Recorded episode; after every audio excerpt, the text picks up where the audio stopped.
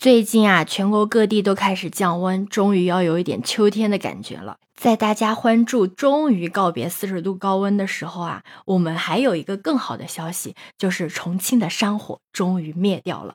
你好啊，我是当当马。话说啊，听到这个消息的我，第一反应就是很骄傲和自豪。为什么呢？就是你看，之前澳大利亚的那个山火，他们烧了六个月，最后呢，仰仗了一场暴雨才画上了一个句号。而我们中国重庆，它是在持续干旱、缺水的情况下，仅仅用了八天，就八天啊，就扑灭了这个山火。大家会不会很好奇，到底是什么力量让森林覆盖率高达百分之五十四点五的重庆做到了速战速决呢？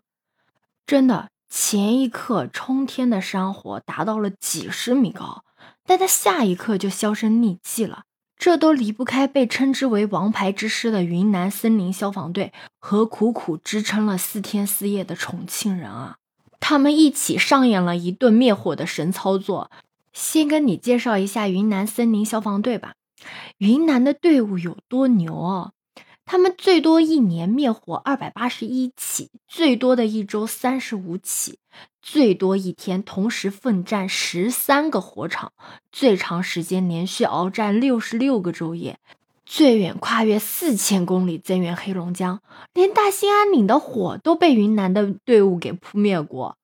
这次沿着银昆高速、杭瑞高速、下蓉高速一路的跋涉，一千八百件灭火装备。五十五辆车，三百零四名指挥员驶入重庆，王牌之师一到，仅用三招就制服了原本凶悍无比的火魔。你们猜第一招是什么？第一招竟然是唱军歌！哎，就连重庆人啊都说从来没有见过这么凶悍的消防队伍。他们到了现场就唱了一首军歌，就冲进了火场。真的是狭路相逢勇者胜，只有士气高涨。才能勇往直前。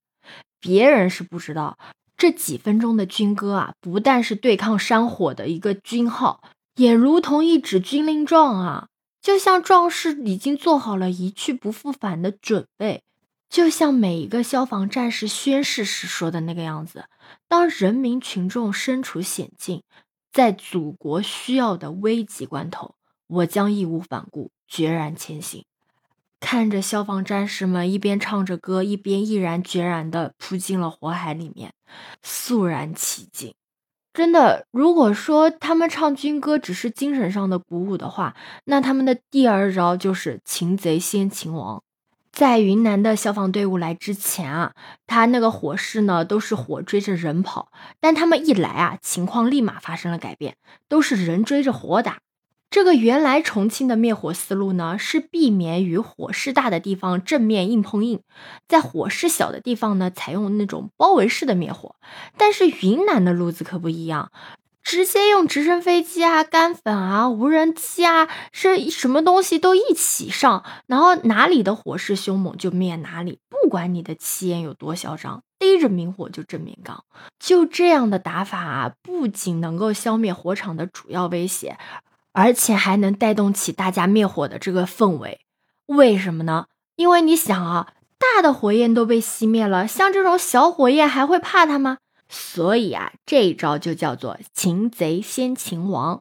我们经验丰富的云南王牌之师啊，仅仅用了一个晚上就控制了主要的火势。当然了，他们最强的绝招还属于这个第三招。这第三招是什么呢？就是以火灭火。哎，是不是很好奇啊？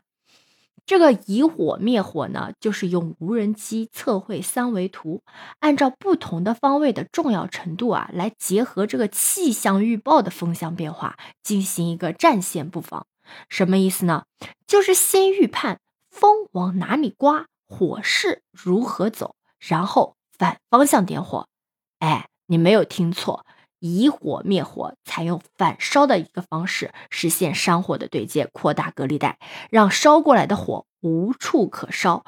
这个呀，要是放在正常的救火工作中，当然是几乎是不可能想象的。听上去就是一个点火的事儿，可是它是要综合气象信息，地理的情况、火势的大小，然后精准控制的，可以说是非常的复杂了，并且特别的考验魄力。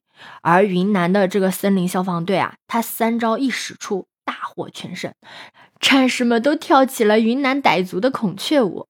但是，就像网友们说的，他们哪里是孔雀啊，分明啊就是浴火重生的凤凰。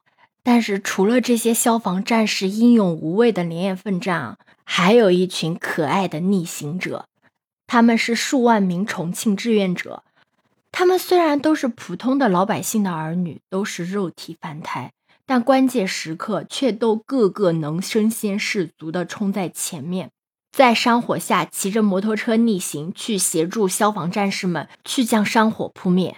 为了守护家园不被山火所吞噬啊，重庆北碚百分之九十的摩托车骑士都集结到了这里。如此团结的民间力量，放眼当今世界，真的没有几个国家能够做到。就像很多国外的媒体，他们都对此进行一个评价，都是说中国人的团结让他们感觉到不可思议。对此啊，很多网友也纷纷表示：“此生无悔入华夏，来世还做中国人。”对此你有什么想法呢？可以在评论区给我留言哦。欢迎收听、订阅走马，我是当当马，拜拜。